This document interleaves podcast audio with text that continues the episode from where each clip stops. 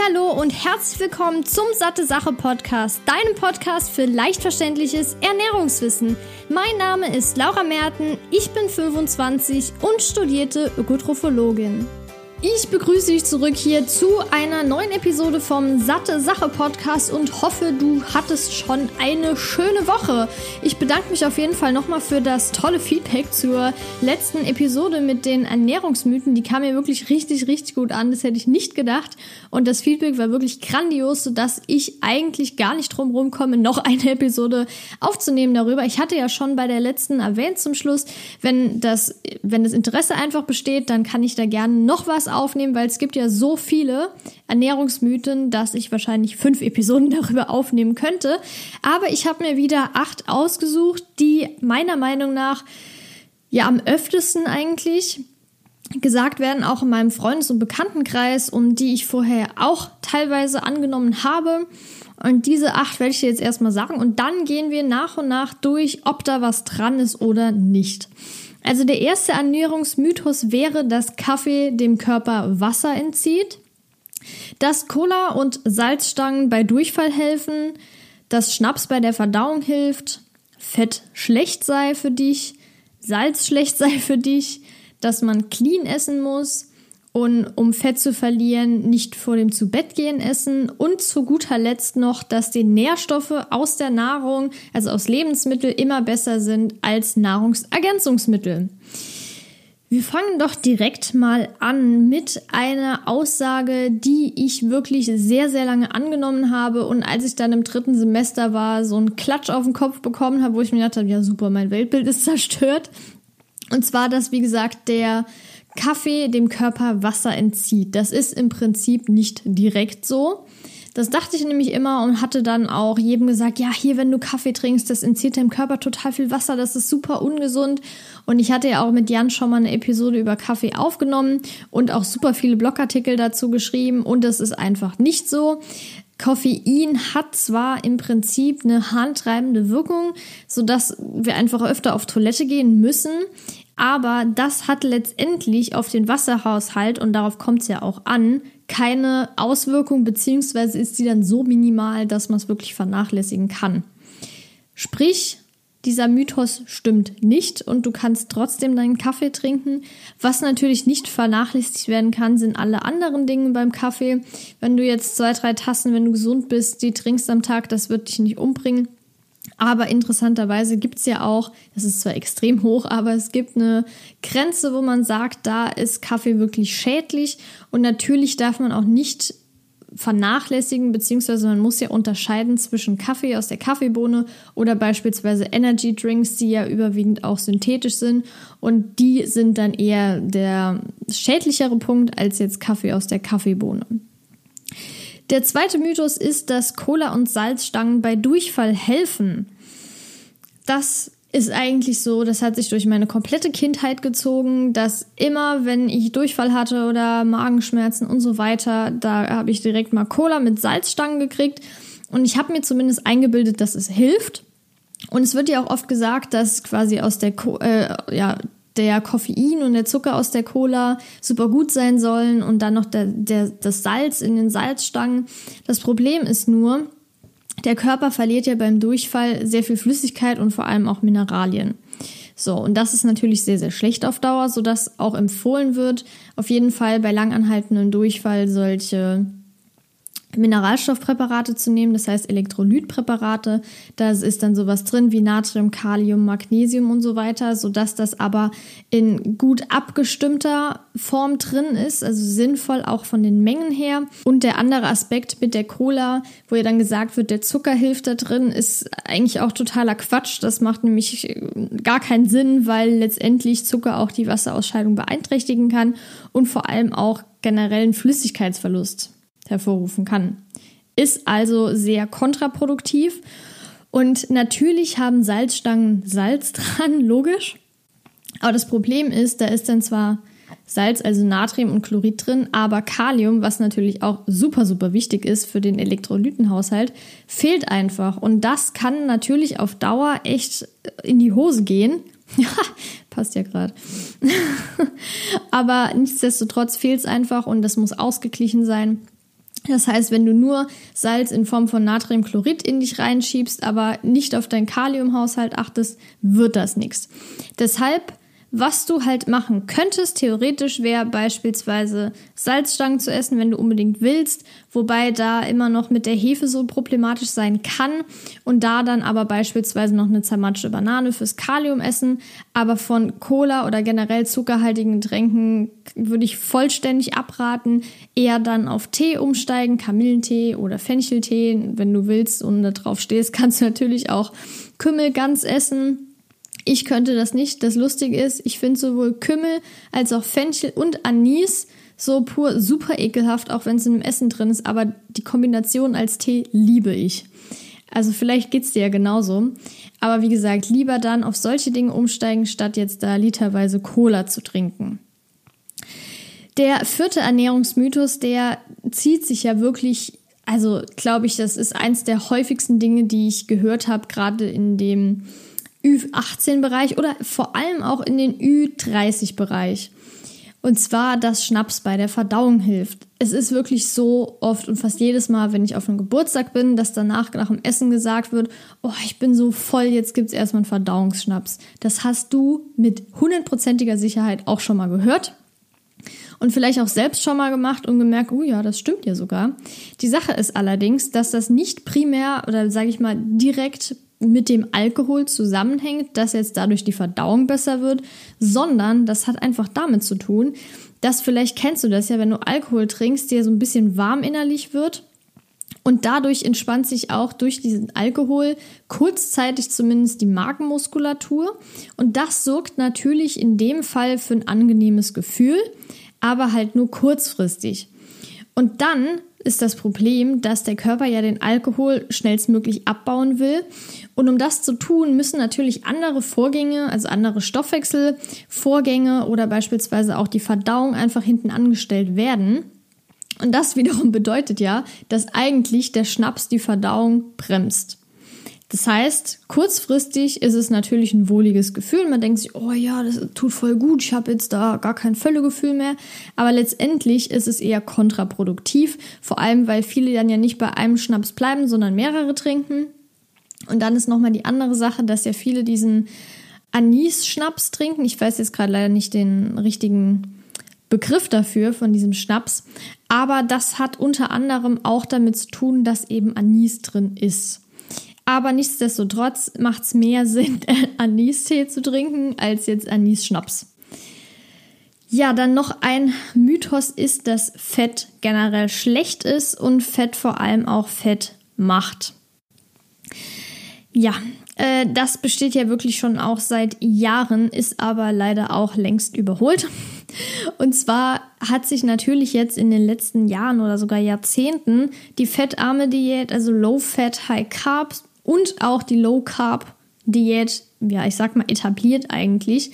Die Sache ist nur, dass neue Erkenntnisse, neue Studien und so weiter eben darauf hindeuten, dass wenn man das gleiche Kaloriendefizit hat, sei es bei einer Low Carb oder einer Low Fat Diät und sage ich mal die gleiche Proteinaufnahme, ähnliche Gewichtsverluste verursacht als jetzt eine Diät zum Beispiel. Das heißt also, egal ob du jetzt genauso viele Proteine und dafür aber mehr Kohlenhydrate oder mehr Fett isst, ist es im Prinzip, was jetzt Gewichtsverlust betrifft, was ja viele damit erreichen möchten, nicht wirklich anders ist.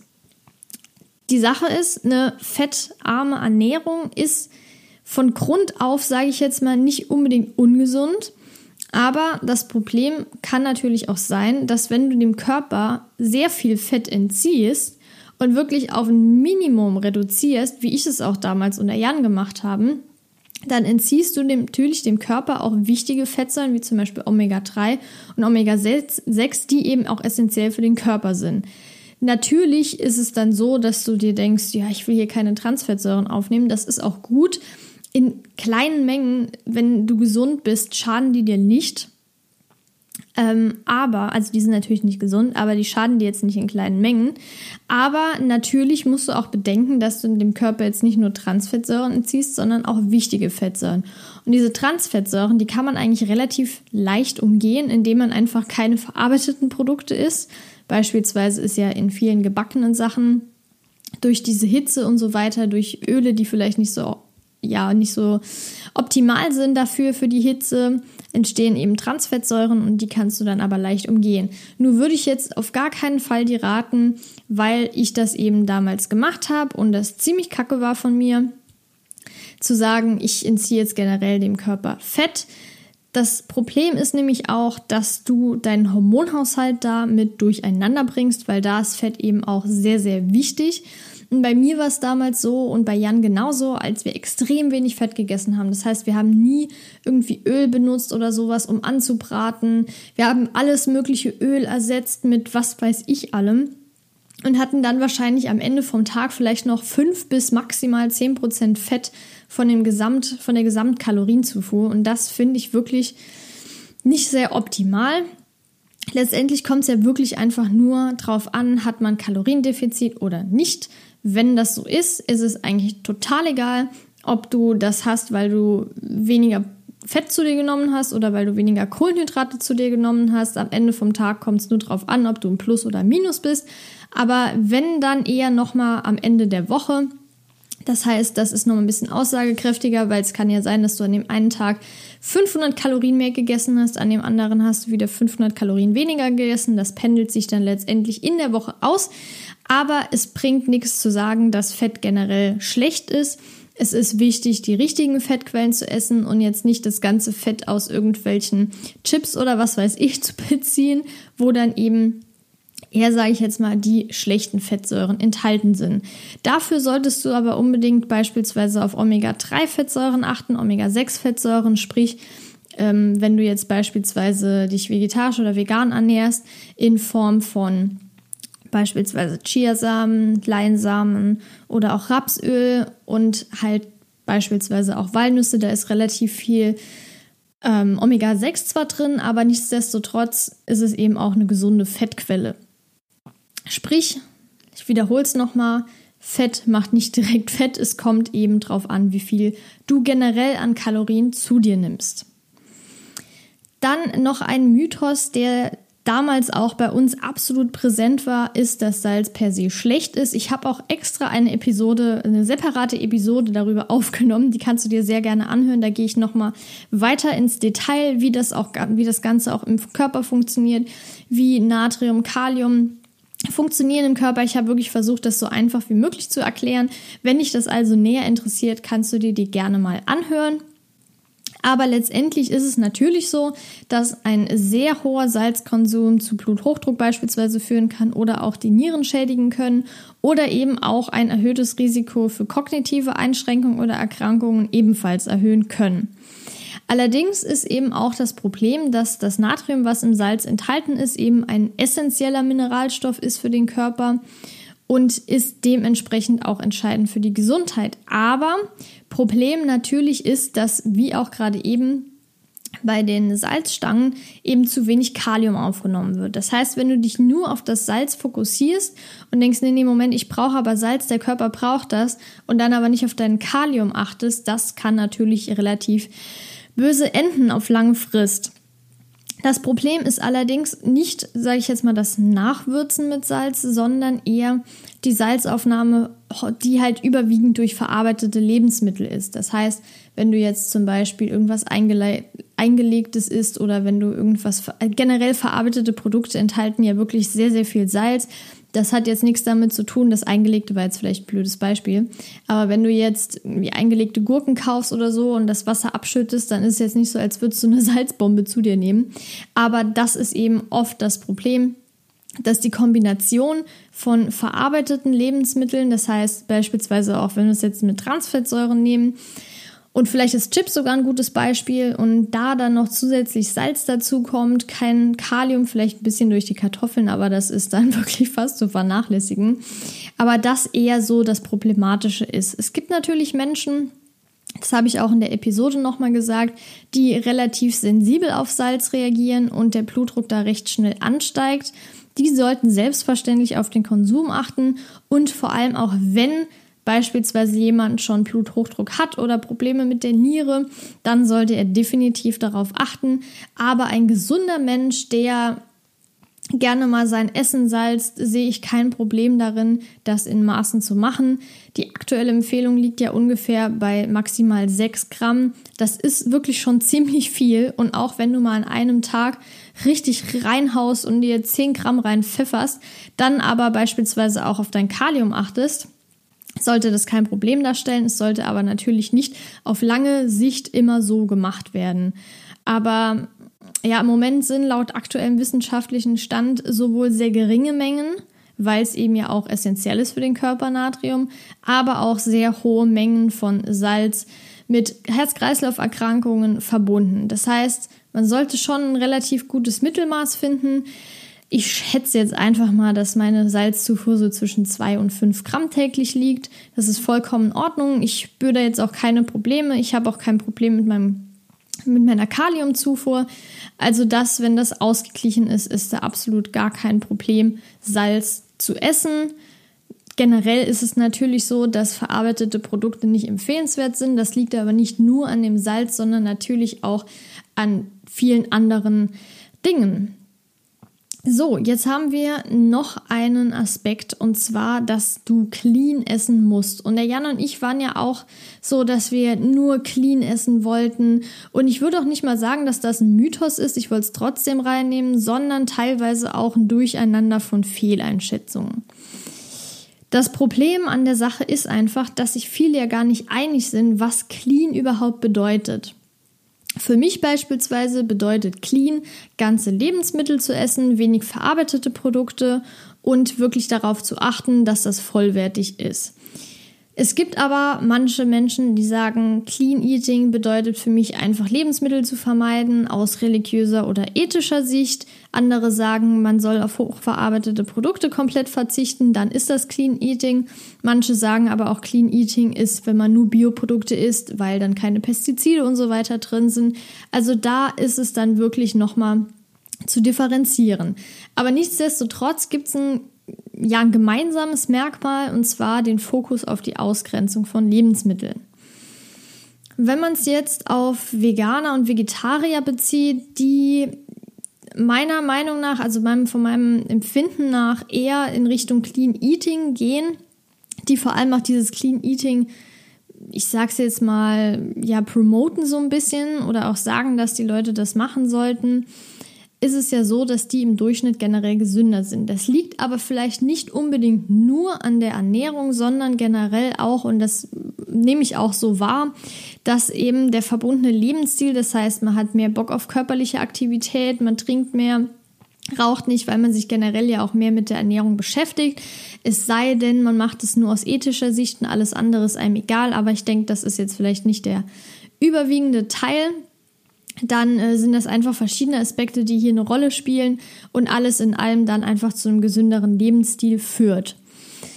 Die Sache ist halt nur, dass dieses Clean Eating auch in einem bestimmten Ausmaß in Richtung Essstörung führen kann. Das heißt Orthorexie, sprich die zwanghafte, die zwanghafte Sucht eben gesund zu essen. Das Problem hatten auch Jan und ich. Das heißt, wir haben unseren kompletten Alltag um das Essen herum aufgebaut. Wir haben kein verarbeitetes Produkt gegessen. Es war schon total schlimm, Öl zu essen, weil das ja eben auch schon hochverarbeitet ist angeblich. Und wir haben wirklich nur natürliche Lebensmittel gegessen, so wenig verarbeitet wie möglich, am besten so pur gegessen, auch gekocht teilweise, aber generell. Also das Problem war halt, dass da hat sowohl Sozialleben gelitten, weil viele dann gar keinen Bock mehr hatten, mit uns was zu essen, also entweder essen zu gehen, weil da haben wir gar nichts gegessen, nicht mal Salat wegen dem Dressing, oder einfach, die wollten nicht mehr zu uns kommen, weil die dachten, ja, da gibt's ja eh nur die einen und selben Sachen, da habe ich gar keinen Bock drauf und das ist so eingeschränkt. Und genau, da leidet einmal das Sozialleben und natürlich auch die eigene Psyche, weil man den kompletten Alltag einfach ums Essen plant. Und ich finde, wenn es so weit kommt, das ist wirklich ungesund. Das heißt, man sollte eigentlich das Essen um den Alltag planen. Sprich, wenn man jetzt weiß, ich bin unterwegs, dann sollte man nicht sagen, nee, ich kann aber nur dann und dann unterwegs sein, weil dann und dann muss ich essen, sondern man sagt, ich bin dann und dann unterwegs und deshalb sollte ich vielleicht um die und die Uhrzeit was essen. Aber nicht andersrum. Und wenn das so sein sollte, dann solltest du das Ganze vielleicht mal hinterfragen und objektiv schauen, ist das da überhaupt noch gesund, was ich mit meinem Essen und vor allem auch dem Essensstil quasi verbinde. Das ist wirklich ein sehr, sehr wichtiger Aspekt und es ist wirklich bedeutsamer, eine gesunde Psyche zu haben, als jetzt vielleicht ab und an mal was mehr, also höher verarbeitetes zu essen. Das heißt, ich hatte ja die letzte Episode, weil mit dem Jasper, die war echt richtig gut. Da kam auch nur positives Feedback. Die kannst du dir auch gerne mal anhören. Da ging es eben auch darum, ob beispielsweise Cheat Days sinnvoll sind oder ob man jetzt wirklich nur Clean Eating machen muss, ob man auch nicht mal Ausnahmen machen kann, wenn Ausnahmen, welche. Weil das ist wirklich ein sehr, sehr spannendes Thema und das, ich würde es dir wirklich empfehlen, dir die Episode nochmal anzuhören. Ja, wir haben noch zwei Mythen vor uns. Und zwar ist es zum einen mal, dass man vor dem Zubettgehen nichts mehr essen soll, weil man dann fett wird. Beziehungsweise, um Fett zu verlieren, nicht vor dem Zubettgehen essen. Es gibt natürlich Studien, die haben minimalen Vorteil gezeigt beim Fettabbau wenn man früh isst und nicht spät. Das heißt, wenn man beispielsweise drei Stunden vor dem Zubettgehen isst und nicht erst eine halbe Stunde davor. Aber wie gesagt, es ist nur relativ minimal der Vorteil, der dort oder die Vorteile, die dort gezeigt werden, also nichts Beeindruckendes. Was allerdings auf jeden Fall ein Aspekt ist, ist die Schlafqualität. Denn wenn du relativ kurzfristig vorm Zubettgehen was isst, dann denkt der Körper natürlich, ey, Mist, ey, ich muss jetzt verdauen, was geht denn hier ab? Wieso soll ich mich jetzt hinlegen? Alles fährt runter, das ist doch totaler Quatsch. Natürlich schläfst du dann vielleicht und vielleicht bist du dann auch müde und gehst ins Bett und denkst, oh ja, ich kann super einschlafen, vielleicht funktioniert das auch. Aber letztendlich ist der Körper ja dann trotzdem noch am Verdauen mehr oder weniger, so viel halt geht, sodass die Schlafqualität darunter leidet. Und wenn du das eben relativ häufig machst und die Schlafqualität immer schlechter wird, dann schläfst du vielleicht genauso lang, aber halt auch nicht so effektiv und der Körper kann sich nicht so erholen. Und das wiederum kann dann dazu führen, dass das Ganze auf deinen Hormonhaushalt eine Auswirkung hat, sprich die Sättigungshormone Leptin und das Hunger oder beziehungsweise das hungerauslösende Hormon Krelin werden eben stimuliert, sodass Krelin mehr ausgeschüttet wird und somit auch der Hunger größer wird. Und das wiederum kann dann natürlich dazu führen, dass du Gewicht zunimmst. Und natürlich nimmt man auch Fett zu, das ist ja vollkommen logisch. Du kannst ja schlecht Protein zunehmen, natürlich in Form von Muskelmasse und so, aber trotzdem. Aber nicht direkt, weil man also das zu früh, äh, das späte Essen vor dem Zubettgehen hat nicht direkten Auswirkungen auf die Fettzunahme. Das ist halt wichtig zu wissen, dass andere Prozesse indirekt dazu führen, dass man vielleicht schneller Gewicht zunimmt. Und da habe ich sogar auch schon eine Episode drüber aufgenommen, über den Schlaf. Die kann ich dir auch wärmstens empfehlen. Da gehe ich nämlich nochmal ganz genau darauf ein, wie das mit den Hormonen funktioniert, was vielleicht auch noch eine Auswirkung ist von geringer Schlafqualität. Also wirklich auch ein sehr spannendes und interessantes Thema. Kann ich dir nur empfehlen. Ja, jetzt sind wir schon bei dem letzten Mythos und zwar, dass Nährstoffe aus der Nahrung immer besser sind als Nahrungsergänzungsmittel. Für viele hat das Wort natürlich ja, eine positivere Bedeutung wie synthetisch oder chemisch. Kann ich absolut nachvollziehen. Ist auch auf den ersten Blick für mich genauso. Wahrscheinlich für dich auch. Und die Sache ist halt, dass manche Verbindungen in ergänzender Form, das heißt als Nahrungsergänzungsmittel, teilweise wirksamer sind. Und das liegt daran, dass beispielsweise Vitamine aus einem ballaststoffreichen Lebensmittel sagen wir jetzt mal Vollkorngetreide, teilweise nicht so effektiv aufgenommen werden können. Aber wenn das jetzt in Form von Supplements aufgenommen wird, kann der Körper, ist die Bioverfügbarkeit von diesem Vitamin oder Mineralstoff höher. Allerdings macht es natürlich keinen Sinn, das kurz vorm Essen zu nehmen, weil dann ist im Prinzip ein sehr ähnlicher Effekt, dass diese Ballaststoffe das immerhin, äh, immer noch quasi beeinträchtigen. Und letztendlich ist die chemische Struktur von Vitamin C, ist jetzt einfach mal ein Beispiel, im Präparat, also im Nahrungsergänzungsmittel, genau die gleiche wie in einer Paprika. Von dem Aspekt her ist es also total egal. Aber Natürlich ist es ja auch bei Nahrungsergänzungsmitteln so, dass die Qualität nicht immer unbedingt gut ist. Es gibt Nahrungsergänzungsmittel, die kommen aus Asien, da sind die Bestimmungen nicht so wie hier in Deutschland. Und das kann dann, okay, verseucht ist jetzt vielleicht ein bisschen krass das Wort, aber verunreinigt einfach sein. Oder ja, manche, da sind Füllstoffe drin, die vielleicht nicht so optimal sind. Und deshalb würde ich dir empfehlen, generell, wenn Supplements, dann auf jeden Fall aus Deutschland. Und wo noch am besten Auszüge aus unabhängigen Laboren dazu gesetzt oder beziehungsweise ja hochgeladen werden, beispielsweise bei Amazon gibt es ja einige, da sind dann Bilder von dem Supplement und zum Schluss dann nochmal ja ein Scan oder ein Foto davon, wie die Laborauswertung ist. Und darauf würde ich definitiv achten, weil das ist nochmal ein Hinweis einfach darauf, dass die Qualität stimmt. Wichtig ist zu wissen, dass die Nährstoffe ja erstens mal isoliert sind. Das heißt also, dass man Nahrungsergänzungsmittel auf gar keinen Fall als Ersatz für Lebens, für ja, zum Beispiel Obst oder Gemüse sehen soll oder natürlich auch andere Lebensmittel, die nährstoffreich sind, sondern eben nur als Ersatz, als Ergänzung, wie der Name ja schon sagt. Das heißt, wenn man sich jetzt vegan, vegetarisch ernährt, eben B12 zu supplementieren, weil man weiß, das kriege ich nicht über die Ernährung. Oder beispielsweise Omega-3 zu supplementieren in Form von DHA und EPA-Fettsäuren, weil man weiß, das kriege ich auch nicht über die Ernährung. Und wenn dann nur sehr in geringen Mengen und sehr ineffektiv vom Körper umgesetzt oder umgewandelt. Oder beispielsweise auch Jod, weil eben natürlich im Jod Salz bzw. im Salz auf Jod zugeführt wird. Aber die Versorgung, das hatte ich ja dann auch nochmal in der Episode über die Schilddrüse gesagt, natürlich nicht sichergestellt ist und du nicht genau sagen kannst, wie der Gehalt ist, den du gerade aufgenommen hast.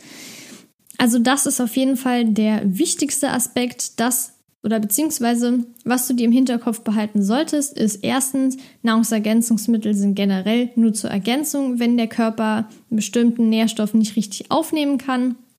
Zweitens, was auch wichtig ist, ist, dass das auf jeden Fall natürlich bei manchen Dingen die Bioverfügbarkeit erhöhen kann, wenn der Körper beispielsweise gewisse Vitamine aufgrund von, sage ich jetzt mal, Ballast, hohem Ballaststoffgehalt nicht effektiv und richtig aufnehmen kann, dass du dann das als Nahrungsergänzungsmittel nimmst, wenn du sowieso Probleme damit hast und am besten unabhängig von der Mahlzeit, das heißt jetzt nicht direkt davor, weil du ja dann so oder so die Ballaststoffe zu dir nimmst, sondern halt in einem bestimmten Abstand, beispielsweise wenn du das jetzt nachmittags nimmst, dann, ich sag jetzt mal um 13 Uhr essen und vielleicht um 15, 16 Uhr dann das Nahrungsergänzungsmittel und dann vielleicht nicht eine halbe Stunde später wieder essen. Wobei es eher wichtig ist, dass es nicht so nah vorher genommen wird. Danach ist nicht ganz so extrem wichtig, aber ich würde auf jeden Fall immer mal eine Stunde mindestens dazwischen Zeit lassen. Das waren die aktuellen Ernährungsmythen, die ich zusammengetragen habe, wieder acht. Ich hoffe, die haben dir gefallen. Ich hoffe, ich konnte dir da auch ein paar Sachen jetzt beantworten. Und wenn demnächst nochmal jemand was sagt, kannst du sagen, nee, nee, nee, Moment, das ist totaler Quatsch. Hör dir entweder gerne die Episode von der Laura an oder ich sag dir jetzt mal genau, was da Sache ist. Es würde mich natürlich sehr, sehr freuen, wenn du die Podcast-Episode teilst. Vielleicht werden dann nochmal mehrere Leute darauf aufmerksam, die dann denken, hey, krass, das ist ja wirklich totaler Quatsch. Das würde mich wirklich sehr, sehr freuen. Und auch wenn du den Podcast bewerten würdest, das würde mich auch sehr, sehr freuen. Geht ihr hier bei iTunes über die Rezension oder bei YouTube geht es ja einfach über den Daumen hoch. Und dann würde ich mich natürlich auch freuen, wenn du den Podcast abonnierst. Dann kriegst du direkt eine Nachricht, wenn die nächste Episode hochgeladen wurde. Ich freue mich auf jeden Fall, dich nächstes Mal wieder begrüßen zu dürfen und wünsche dir noch einen schönen Tag und bis dahin, deine Laura.